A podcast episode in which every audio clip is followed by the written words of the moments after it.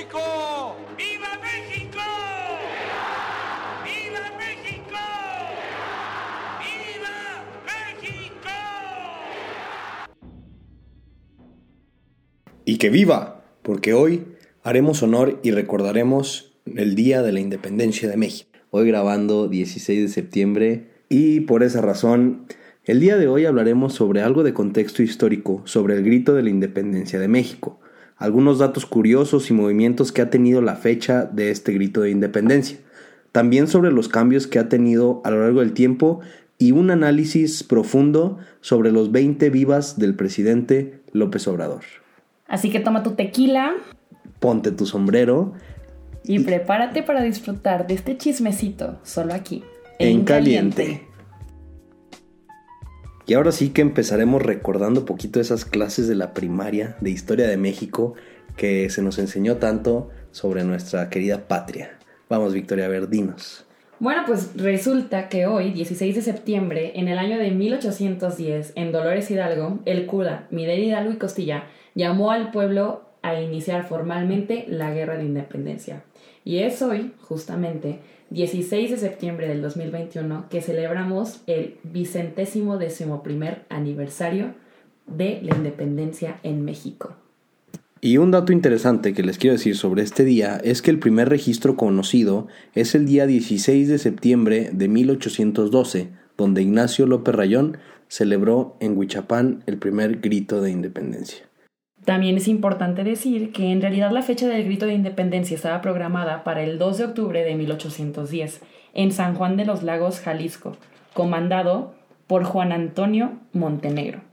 Sin embargo, al ser descubierta la conspiración, se decidió adelantar el movimiento y Juan Antonio fue encarcelado. Y quien tomaría la batuta para el movimiento independentista sería el cura Miguel Gregorio Antonio Ignacio Hidalgo y Costilla, Gallaga, Mandarte y Villaseñor.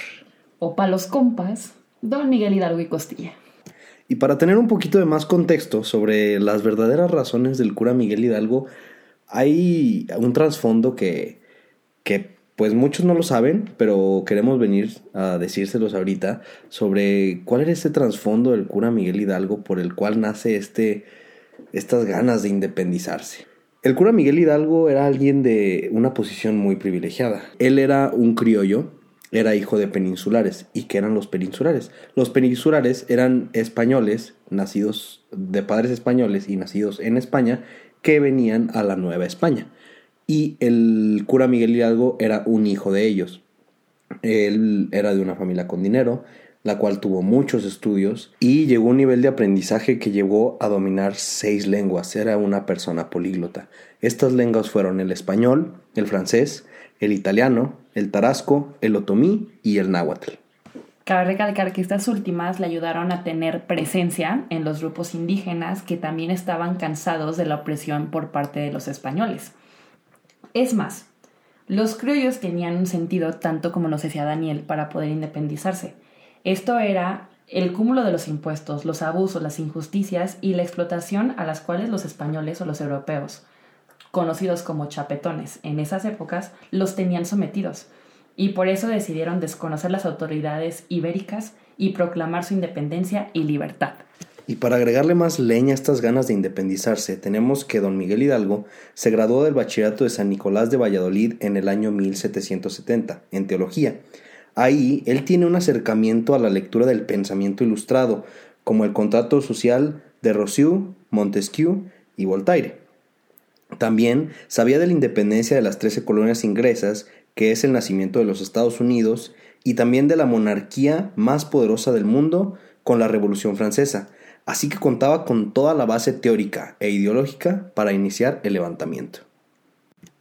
Y la verdad es que no es de sorprender que con todo este conocimiento que tenía, el cura haya planeado estratégicamente el levantamiento en armas justo cuando la madre patria, España, se veía en un conflicto bélico entre 1808 y 1914, en el cual enfrentaba las potencias de España, Reino Unido, Portugal, contra el imperio, el primer imperio francés. La verdad, toda una joyita, nuestro padre de la patria. Supo en qué momento atacar porque pues eventualmente los españoles estaban debilitados.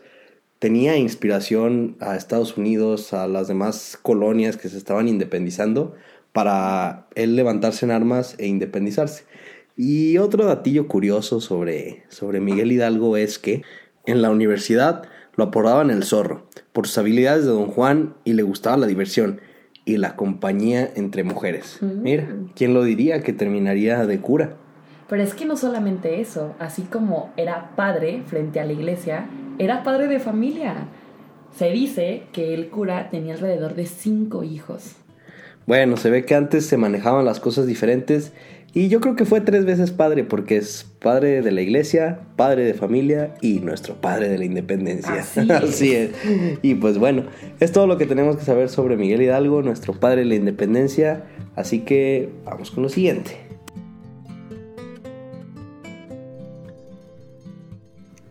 Y metiéndonos un poco más en datos escarbosos de la historia de México, empecemos con algunos datos curiosos que no sabías acerca de la independencia.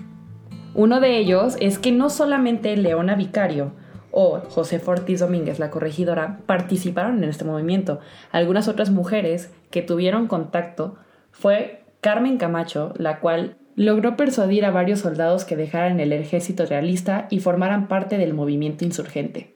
O Antonia Peña, que hacía posible las llegadas de información, imprenta, dinero y accesorios necesarios para ayudar al movimiento, al ejército insurgente. Y también otro dato interesante es que Ignacio Allende, otro de nuestros héroes de independencia, trató de envenenar a Miguel Hidalgo en varias ocasiones, después de este negarse a tomar la Ciudad de México y autodenominarse Alteza Serenísima. Un plan para envenenar Hidalgo fue cuando Allende repartió tres dosis de veneno, que jamás llegaron a la boca del cura porque siempre estaba bien protegido. Y otro dato es que Miguel Hidalgo no tocó la campana de independencia como se nos cuenta. Quien realmente la tocó fue José Galván, el campanero de la parroquia, mientras Miguel Hidalgo llamaba a la entrada de la parroquia a toda la población. Y por último tenemos el enfrentamiento de las vírgenes. La Virgen Insurgente o Virgen de Guadalupe por parte del Ejército Insurgente y la Virgen de los Remedios por parte del Ejército Realista los cuales los españoles eran muy devotos porque durante la derrota de la Noche Triste, el 30 de junio de 1520, cuando Cortés y sus soldados llegan a un pequeño monte delante del pueblo de Tlacopan, es donde la Virgen los acompaña en su triste noche. El Día de la Independencia ha sufrido varios cambios. Tal como lo mencionamos al inicio del capítulo, en el año 1825, Guadalupe Victoria, el primer presidente de México, designó el 16 de septiembre como el día oficial en el que se celebraría nuestra independencia. Ya con el paso de los años, el pueblo mexicano comenzó a celebrar esta fecha desde la noche anterior y finalmente esta tradición se oficializó en 1896 por declaración del presidente Porfirio Díaz y aunque por mucho tiempo se creyó que lo había hecho el 15 de septiembre para que coincidiera con su cumpleaños, esto era falso, pero se quedó la costumbre de comenzar con la celebración y dar el grito la noche del 15 de septiembre. Qué interesante, pero la verdad es que no solamente la fecha ha cambiado, sino también la manera en la que se festeja. O sea, creo que algo que nos dejó pandemia fue este lapso en el que aunque ya estemos vacunados todos y o la mayoría no sabemos si todavía nos podemos reunir, saludar de beso, qué onda. Y esto no pasó desapercibido el día de la independencia, ya que pues el Zócalo estuvo vacío, amigo. Así es, no dejaron no dejaron entrar a, ninguna personas al evento como, como estaba estipulado, como lo conocíamos antes de pandemia, sino que por segundo año consecutivo se volvió a celebrar de manera sola, nada más estando la ceremonia haciéndose igual con el presidente eh, en Palacio Nacional, pero, pero pues este año siendo por segunda vez sin gente, acompañándolo a festejar el grito de independencia. En el podcast anterior lo tratábamos de que, ok, no se festeja el grito de la independencia, pero que los niños empiecen a ir a clases. A mí se me hace un poco contradictorio. No sé qué opinas al respecto. Pues sí, es una cuestión interesante la cual podemos analizar. El, el que sí es contradictorio el, el mandarlos a clases, pero no va a haber este evento tan grande como era antes, que yo creo que es por eso, por la razón por la que no lo hacen, por la magnitud, por lo magno que era ese, ese evento, claro. Pero yo, yo aquí discrepo un poco y creo que el, el regreso a clases era necesario, claro. como lo mencionamos en el capítulo anterior, existen los grandes riesgos, las escuelas no están listas para, algunas escuelas no están listas para recibir otra vez a todos sus niños. Y pues bueno, el 30 de agosto, esto lo estamos grabando 15 días después de que empezaron las clases aquí en, en México nuevamente presenciales. Eh, creo que ha sido eh, un tiempo muy temprano para empezar a analizar esta situación de cómo es como los niños están yendo a clases, cómo es como las escuelas lo están haciendo en modo híbrido. Pero pues bueno, a mí se me hace una buena decisión el que, que, no haya habido gente otra vez en el grito, porque ahí sí se me haría una responsabilidad muy grande, ya que se está festejando el, la libertad de México, pero pues obviamente sabemos la situación en la que se está viviendo el día de hoy, cuando todavía sigue la pandemia, todavía sigue habiendo muertos, seguimos en proceso de vacunar a la población. Entonces pues creo que fue una buena decisión volver a hacerlo otra vez sin gente, sin presencia de las personas que quieren ir al evento. Pero pues bueno, ahora queríamos también tocar un poquito el tema de cómo ha sido el cambio de, de lo que se grita a la hora de, de, hacer la representación de la independencia de México, que en este caso fueron los 20 vivas de, del presidente López Obrador. Creo que es interesante analizar el, estos nuevos vivas, entre comillas, que se han agregado a la hora de, de tener esta ceremonia. No sé qué has pensado, posiblemente tenemos ahora que, que el presidente lo que dijo fue viva la igualdad, viva la fraternidad universal, viva el amor al prójimo, viva la esperanza en el porvenir y pues obviamente viva México y pues fueron 20 de principio los, los que son de los que han sido obviamente haciendo memoria a nuestros héroes patrios como lo es viva Miguel Hidalgo, José María Morelos y Pavón, José Fortis de Domínguez, Ignacio Allende, Leona Vicario, el pueblo de México, todos los a los que conmemoramos mexicanos que lucharon por, por lograr la independencia. Pero, pues, ¿tú qué piensas acerca de, de estos que, de este, estos vivas que se han agregado, esto que, que es, es nuevo en, en, a la hora de, de hacer esta ceremonia? Pues si se iba a poner así de, de amoroso, pues viva Cristo Rey ya de una vez, la neta, o sea, sí, sí, sí. me parece que hay muchos demás y hay muchos que son muy incongruentes. Me resalta sobre todo el hecho de viva la justicia cuando en su gabinete quería meter a un violador o viva la libertad cuando se sabe y se conoce que México forma parte del ranking en donde la libertad de prensa pues no existe. Estamos en una época en donde todo lo que dice solamente tal vez es para quedar bien frente a algunas otras personas, pero verdaderamente el pueblo mexicano no lo está sintiendo como la libertad. Hay mucha tensión, hay mucha opresión y no solamente en la, en la prensa, la libertad económica, muchas cosas que no están pasando como debería de ser y me parece incongruente la forma en la que se maneja el presidente en estos casos. Pero sí, o sea, muy bonito el grito y todo eso. También el hecho de que el zócalo pareciera búnker, eso fue algo que me sorprendió al momento de leerlo, de verlo, porque su política de abrazos y no balazos, ¿en dónde quedó? ¿Dónde está? Sí, creo que es otro tema muy importante a, debatir que podemos platicar en todo este tiempo sobre, sobre su, su famosa política de abrazos, no balazos y cómo, cómo ha incrementado en su administración notablemente los homicidios dolosos en el país. O sea, es de una manera impresionante y creo que en su tiempo va a ser muy interesante tomarlo como, como tema central en, en, en un capítulo aquí en Caliente para que pues platiquemos un poco sobre, sobre cómo se ha llevado todo eso, el tercer informe que lanzó el, el presidente ahora. Uh -huh. es, es un tema a analizar muy importante. Otro punto a destacar, regresando un poquito al tema, es el viva la democracia. Bueno, creo que en estas elecciones de junio del 2021, nunca, o bueno, sí, pero en estos últimos tiempos se ha visto tan atentada la democracia en, en el país. O sea, eran momentos muy tensos antes de las elecciones, el cual el presidente mañanera tras mañanera atacaba al órgano que regula la, la, democracia en México, que es el INE.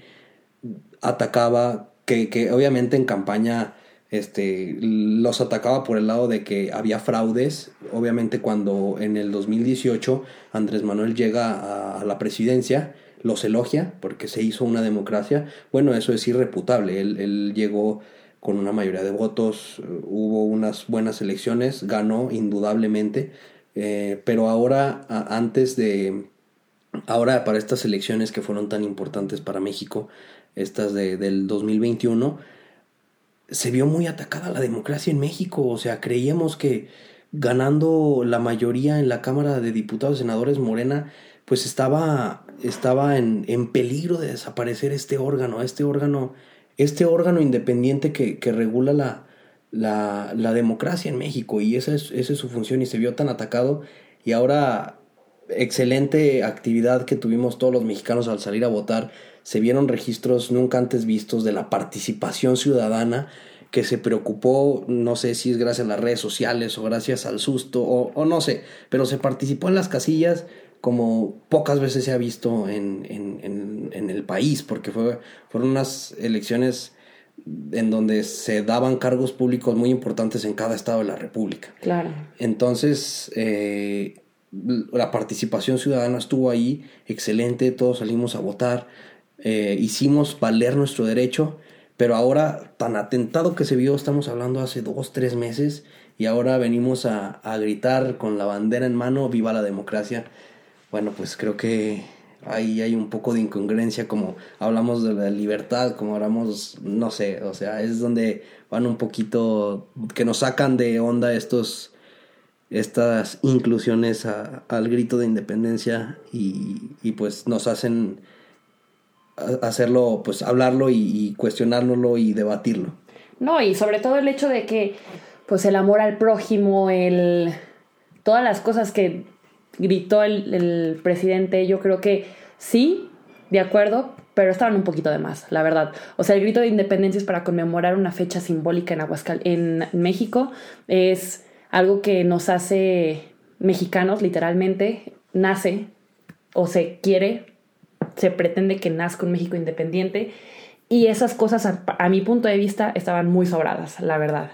Y como tú dices, eh, retomando el tema de la democracia, también el aceptar que la gente ya se está dando cuenta, la gente está viendo un cambio. Tanto así fue la separación de Distrito Federal, o sea, de cómo quedó La Ciudad de México. La Ciudad de la México. Ciudad de México, Así ya. es, la CDMX. La CDMX ya no existe el Distrito Federal, Sí. pero bueno, sí, sí, ¿Cómo claro, quedó la haciendo, sabiendo que la Ciudad de México es por excelencia de izquierda y ahora ya se partió a la mitad porque están viendo resultados, pero como ya les dije, es, es tema que nos podemos llevar platicando aquí horas, tema a analizar, lo podemos tocar, lo vamos a tocar en algún Así capítulo, o nosotros dos felices o con algún invitado que nos venga a dar su posición, que nos venga a dar su lo que ha visto, pues va a ser muy interesante hablar sobre eso. Pero pues sí, hablando del tema de, de este grito del septiembre de 2021, pues sí, o sea, son varias cosas a recalcar, es esto de lo que ya hablamos, el que el que el Zócalo se veía como un búnker, como si estuviéramos en media guerra. Claro. Bueno, eso claro es para evitar que, que se junten ahí las masas por, el, por la situación de salubridad en la que vivimos día, el día de hoy. Pero pues bueno, esperemos y, la vacunación vaya de mejor manera, eh, vaya viendo resultados y, el año que entra, en, en el 2022, pues podamos vivir un, un festejo a la independencia de México un poco más a como estábamos acostumbrados antes. Así es. Y sí, tal como tú lo dices, esperemos que esta situación siga avanzando de la, de la manera en la que está haciéndolo ahorita, un poco más controlado, un poco más eh, por parte de nosotros los que ya estamos vacunados, pues con un poco más de seguridad, me, me tiento a decir. Y adelante, ustedes ahí en casita, eh, chequen sus fechas, vayan a ponerse su segunda dosis y sigamos con nuestras precauciones. Bueno, y para ir finalizando el capítulo y a todos los que nos escuchan, eh, a mí me gustan mucho estas fechas porque se recuerda el, el orgullo que es ser un mexicano, el orgullo que es haber nacido esta tierra, tatuarte los tres colores de la bandera y nuestro escudo en el corazón, porque el, el ser mexicano significa ser chambeadores, aunque las condiciones sean complicadas, siempre salimos adelante. Como mexicanos somos alegres y tenemos un sentido del humor genial. Nos gusta reír, pasarla bien. Aprovechamos cualquier ocasión para disfrutar de la vida y logramos sacar sonrisas a las personas cuando más nos lo necesitan. Creemos en la solidaridad y nos apoyamos a los demás. No dudamos ni un segundo en salir a ayudar a la gente cuando nos necesita, como en el temblor del 19 de septiembre del año 2017. Nadie se cruzó los brazos y con manos abiertas ofrecimos nuestra ayuda. En todo el mundo se quedaron conmovidos por los actos heroicos de todos los mexicanos. ¿Y cómo íbamos a apoyarnos? Amamos a nuestra gente con mucha pasión. México es nuestra familia. En ningún lugar se encuentra la generosidad del mexicano, ni el agradable ambiente en el cual estamos inmersos. No hay otro sitio en este planeta que tenga el aroma ni los colores de la tierra mexicana. Somos personas trabajadoras, alegres, solidarias y que amamos a los nuestros como una pasión que solo nosotros conocemos. Porque todo ello, y por mucho más, y por todo lo que mencioné y lo que sabemos, es un orgullo ser mexicano. Y yo creo que todos los que nos escuchan, si somos mexicanos, nos tomamos el corazón, nos ayudamos y nos sentimos juntos y, y si hablamos y opinamos sobre estos temas es porque, porque nos preocupa y, y hacemos algo por querer tener un mejor lugar donde vivir. Completamente de acuerdo, estamos comprometidos con las generaciones del mañana, porque sabemos que el día de mañana, pues el México que les dejemos a nuestros hijos es importante que sea un México libre, un México participativo, pero sobre todo un México unido, como lo habías mencionado anteriormente. Así que, pues bueno, chicos, esto es todo. Fue muy rápido el día de hoy, ¿cierto? Sí, así es. Entonces, ya estamos de regreso. Les prometemos que vendremos con más capítulos un poco más seguido. Estamos poniendo todas nuestras ganas. Entiéndanos poquito si nos tardamos uno que otros días en sacar un capítulo nuevo, pero nosotros siempre con el gusto del mundo de venir a platicar con ustedes y que Así nos es. escuchen. Y más invitados, esperemos. Que sea un año lleno de invitados y Hay que cerrar bien el 2021. así es. Nos Pues bueno. pueden seguir en nuestras redes sociales, ahí estamos un poquito más activos en caliente.ags en Instagram y pues en todas las, las plataformas para escucharnos en nuestro podcast. En Instagram eh, ponemos un poquito de información adicional, pero eh, estos son los capítulos que encuentran en todas las plataformas para escucharnos en podcast. Pues mi nombre es Victoria Prieto. Y yo soy Daniel Muñiz y esto fue En, caliente.